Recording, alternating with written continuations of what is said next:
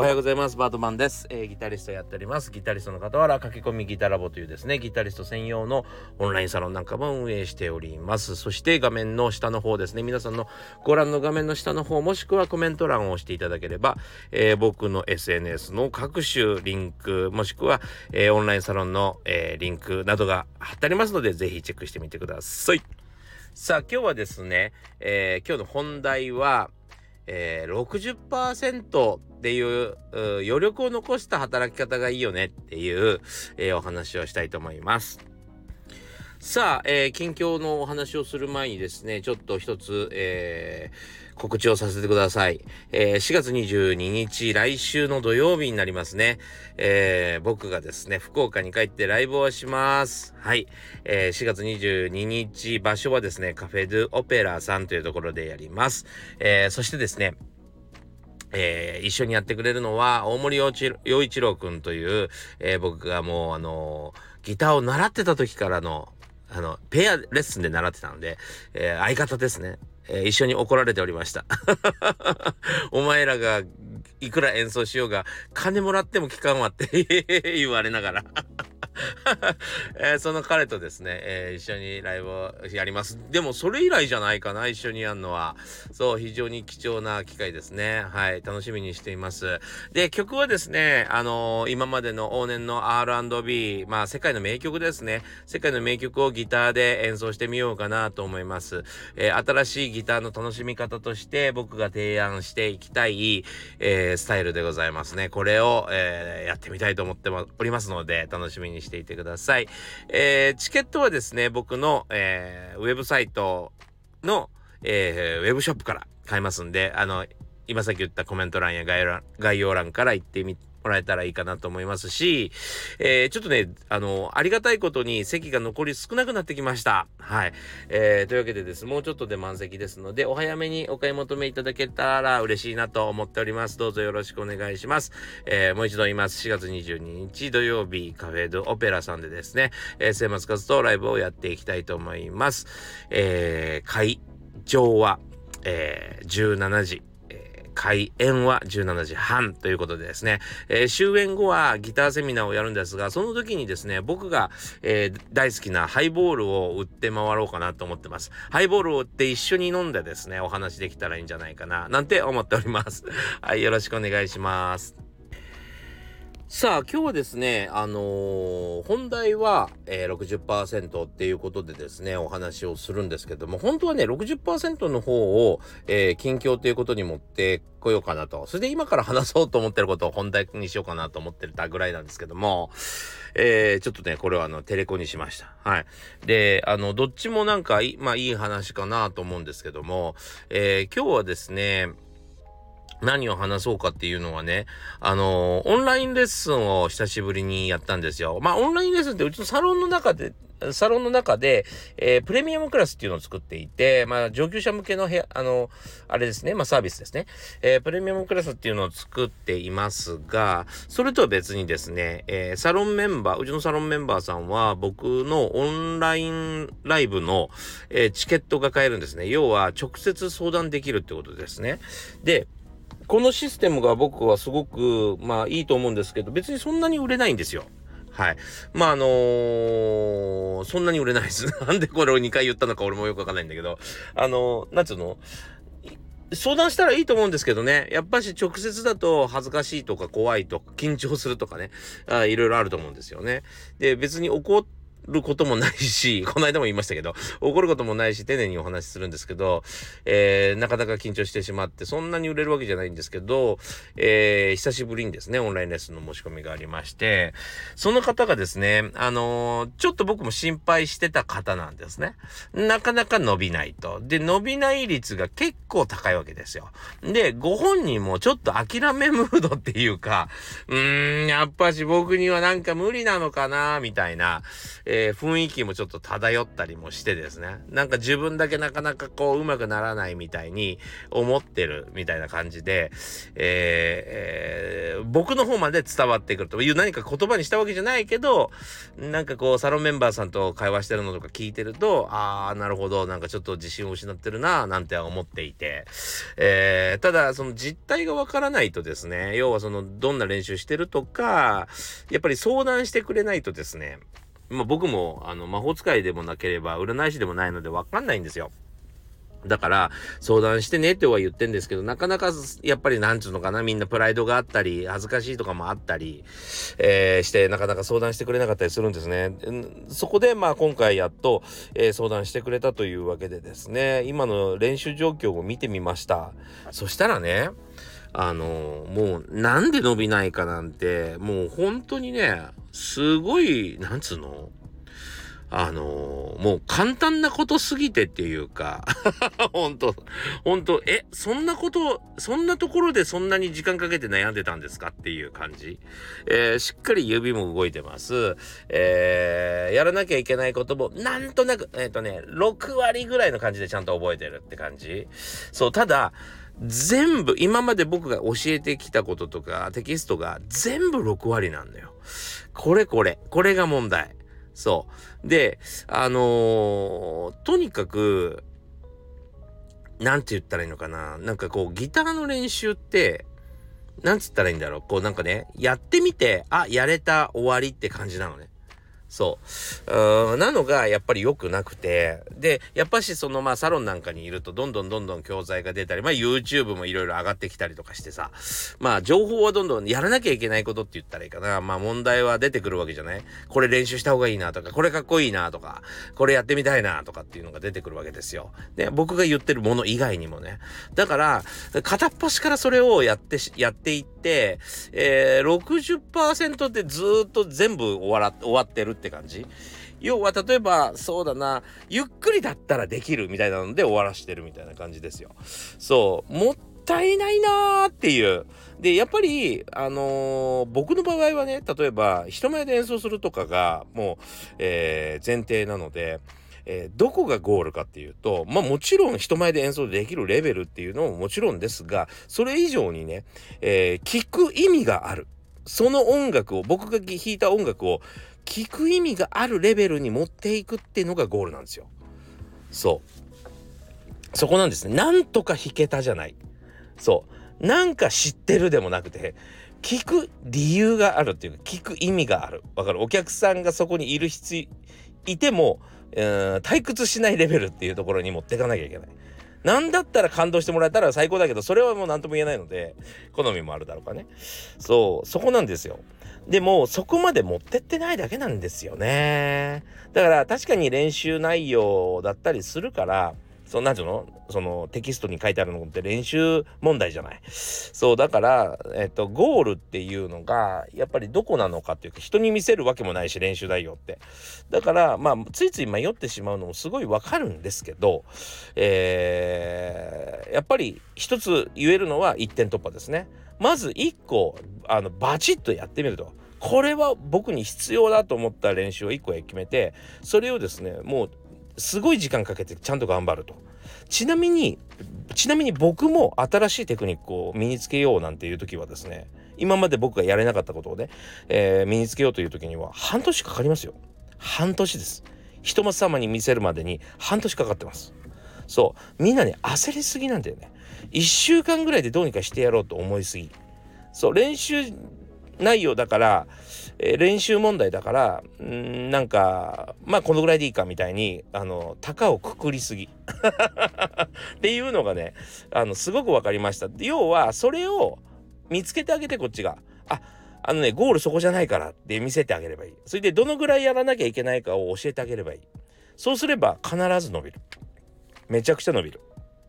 ただもちろんあの言っとくけど変な人はダメよ。あなんか僕こんなんでこんなんなんですよ。へえなんとかなんですね。ってもう全部自分の話をして自分で笑って自分で解決しちゃうような人とかいっぱいいるのねなんかね。そのいわゆる、えっと、アッパー系のコミュ障の人とかいるわけ。もちろんダウン系もダメね。何も喋らない人もダメね。そうそういう人たちは確かにもうそれはあのギター運動の前にその人格が 難しいところに行ってるからそれは難しかったりもするんだけどもうちゃんと普通の人がなんでうまく弾けないんだろうなとか要はそのプライドとか立っちゃうとかね。なんかこんな恥ずかしいの見せられないとか、えー、みんなに見られるの恥ずかしいとかシャイだとかっていうこういう普通の当たり前のことで悩んでる人は大丈夫ですねこれはね。はい。なんかねそれを見て逆に僕は安心しました。なるほどと。ちゃんと相談してくれるかどうかもあるよ。もちろん問題はね。僕にね。相談してくれるかどうかもあるしその後僕が言ったことを信じてや続けてくれるかはもちろん大事なことだと思う。でもそれができるんだったら間違いなく伸ばせる。伸ばせるしそのあオンラインレッスンの中でもあの確実にちょっと伸びた。そう。だからもうあのー、そういうことなんだなと思いました。そうすごく安心したなんかうん。全然話もできない人なのかなってちょっと思ってたから。そう。でもあの単純にすごく焦ってて、えー、すごく前もちょっと言ったけどやっぱり自分がうまくいってないことに、えー、怒られるんじゃないかつか舐められるんじゃないかみたいな感じでビビってる人ってやっぱり自分の何て言うのかなビビってるからこそこそしちゃうよね。そう。要は相談しないってことね。その時間が長ければ長いだけあの時間が本当にね無駄ですよね。もったいなくない？そその時にちょっと聞けばよかったんだよね。ちょっと教えてくださいって言えばよかったし、オンラインレッスンでちょっと受けていいですかって言えばよかったのに、やっぱりそ、うん、この、その、今日アドバイスしたことはもうね、えー、っと、半年前ぐらいに言ってたから、もう半年無駄にしたわけよ。これはもったいないですよね。そう。まあ安心もしたけど、もったいないって言った。お伝えした。あのもったいないですよって。すぐ相談した方がいいと思うっつって。時間の無駄だから。あのギターのレッスンってずっと通い続けるのは全然不正解で習って上手くなって早く卒業してほしいのね。先生としては。ずっといてほしいとかって思ってないのね。ファンクラブじゃないんだから。ファンクラブを作るんだったらファンクラブ作るから。そう。あの羽ばたいてってくれた方が嬉しいわけですよ。羽ばたいてってくれて誰に習ったんですか？末松さんに習ったって言ってもらった方が幸せですもんね。そうなんだけどやっぱりそのシャイとかっていうだからまあもそそもそものあのその人間性みたいなところが引っかかってるっていうことがあったりしますね。でも僕もめちゃくちゃシャイなんですよ一人っ子なんでもともとね。そうでもやっぱりうんそのシャイなことと並べてですねもっとその自分のやってることを先に進めたいと思う思うじゃないですか。ほんとね、そこってちょっと難しいとこなんだけど、ギターってね、上手くなれば上手くなるほど、えっていうかね、だんだん進んでいけば進んでいくほど夢中になるんですよ。最初はね、大したことないの。そう。ほんとね、上手くない時って全然面白くないのね。そう。でも、上手くなってくるとめちゃくちゃ楽しいのよ。可能性も広がるしお友達も増えるし急にうまいねって言わって近づいてくるんでいろんな人がそう。やっぱり音楽みたいな何つったらいいんだろうかな。誰の利権にも関わらないような、えー、趣味がめちゃくちゃうまい人って人気が出るんですよね。そう。だからまあ本当にね、えー、時間のまあこう最近時間の話ばっかりしてますけども。あの時間を無駄にしないでね、えー、そういうふうにちょっとなんつうのかなシャイとかで悩んでる方はすぐ相談した方がいいと思う。本当にね時間の無駄だしやっぱりそれが今すぐ踏み出せないのはまだ、えー、練習不足ってことです。恥ずかしいとか言ってるレベルなのでまだ練習不足ってことですね。だからもったいない。本当にあの分かったらすくすくすくすく伸びますよ。はい。えー、今日はねそんな思いがあった一日でございました。ほんとねうちのサロンのびっくりするぐらいみんな上手くなってるんであの信じられないと思うけどみんな 本当かよって思ってる人いっぱいいると思うけど、まああの、そのうちね、ツイッターとかにも、ツイッターにも最近載せてますし、サロンメンバーの演奏。えー、そこら辺のプロじゃ演奏できないようなあの演奏してるんで、えー、見てもらえたらいいかなと思いますけども、やっぱり、あの、自分の好きなことをやる。ね。えー、これは必要だと思ったことをやる。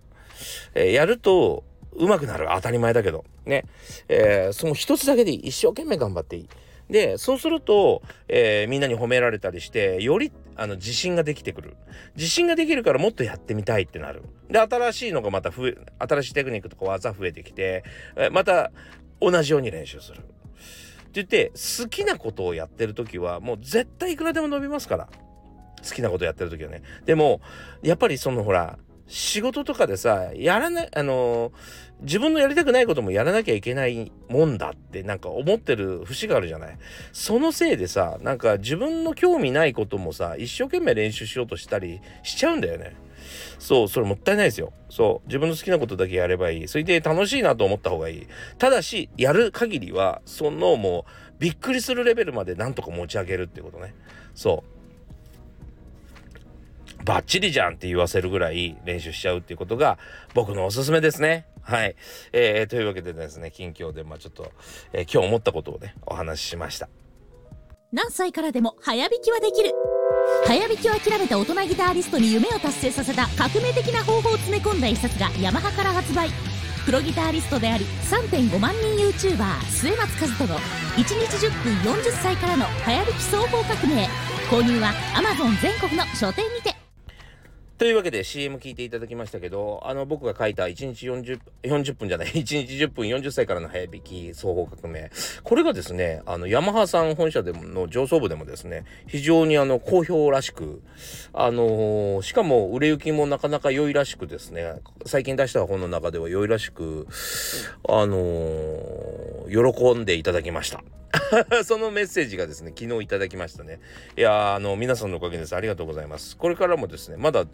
僕の中では出たばっかりなので、でこれからも、えー、どんどんどんどん広げていきたいなとは思っていますんで、えー、どうぞよろしくお願いします。さあ、今日はですね、60%で働こうよっていうお話をちょっとしたいなと思っております。えー、まあこれはね、あの、僕のファンの方だったら、まあ、あちこちで聞いてるかなとは思うんですけども、えー、やっぱね、えー、余力を残しとかないとですね、先に進めないよねっていう、まあことですね。で、今日ね、ちょっといいお話を聞いたんで、まあその話と絡めてお話をしようかなと思ってるんですけども、えー、日本にはですね、まあテレビ業界というのがありまして、そこをまあ牛耳ってるというかね、えー、そこのまあ代表っていうか、まあ、テレビを立てた人たちって言ってもいいぐらいなんですけども、えー、電の通さんとかですね、えー、白の方さんとかありますよね、あの企業がね。まあ、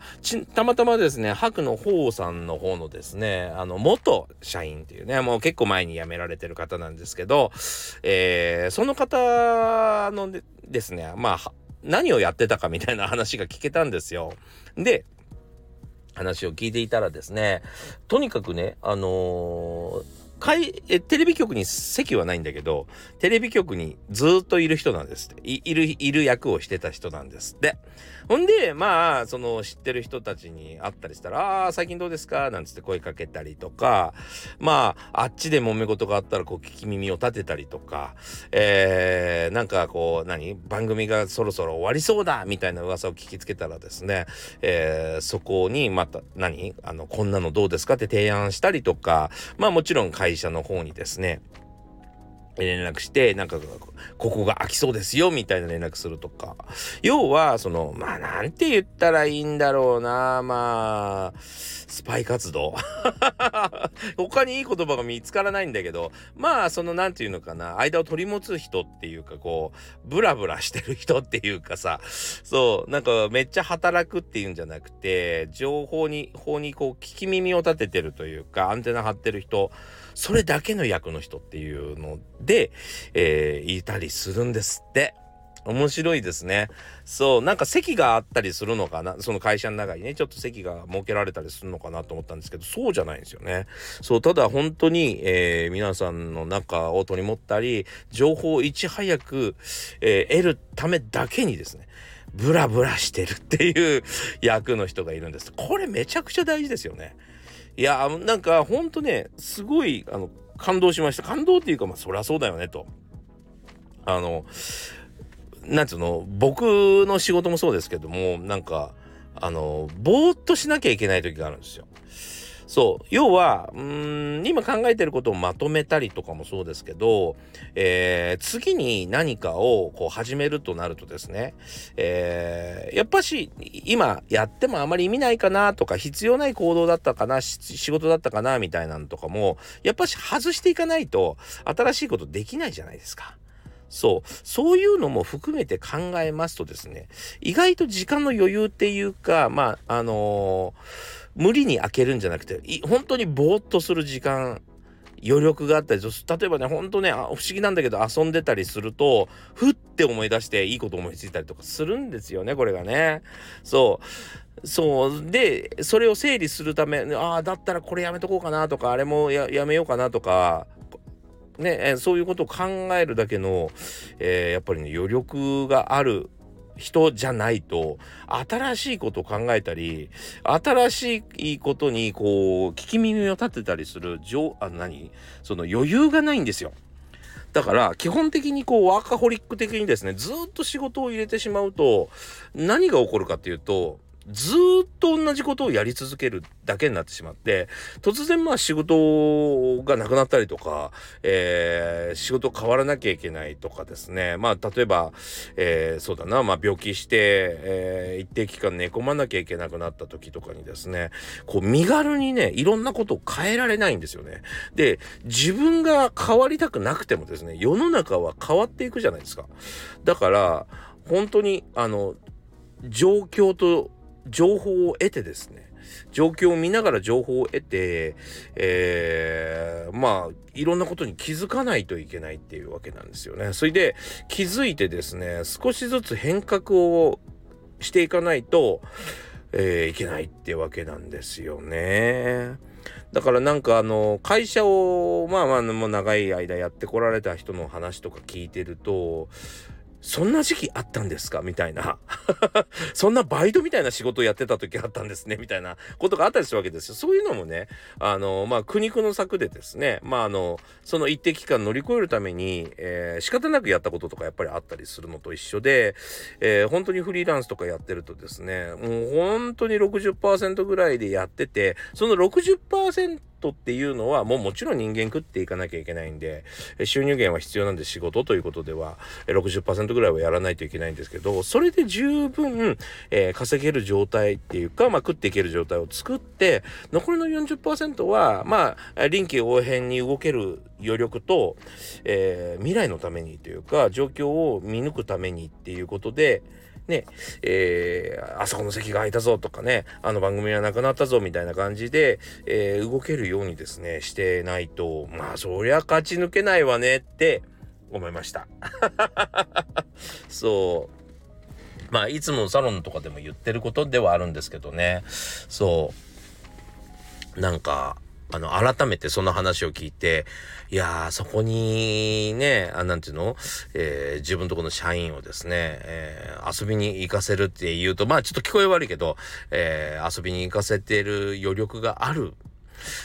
それが一番重要だということに気づいてる会社ってやっぱすごいなぁとちょっと思いましたね。はい。というわけでですね、えー、少し余裕、今ちょっと僕スケジュールが結構パンパンになってきて、頭が結構回らなくなってきてるんで、ちょっと考えなきゃなって思ってるんですけども、えー、少し余裕、余力を持ってですね、えー、いつでも笑顔が崩れない程度に、え働いていきたいなと思っております。はい。というわけで今日もご視聴ありがとうございました。えー、良い一日になりますますように。それではまた次回お会いしましょ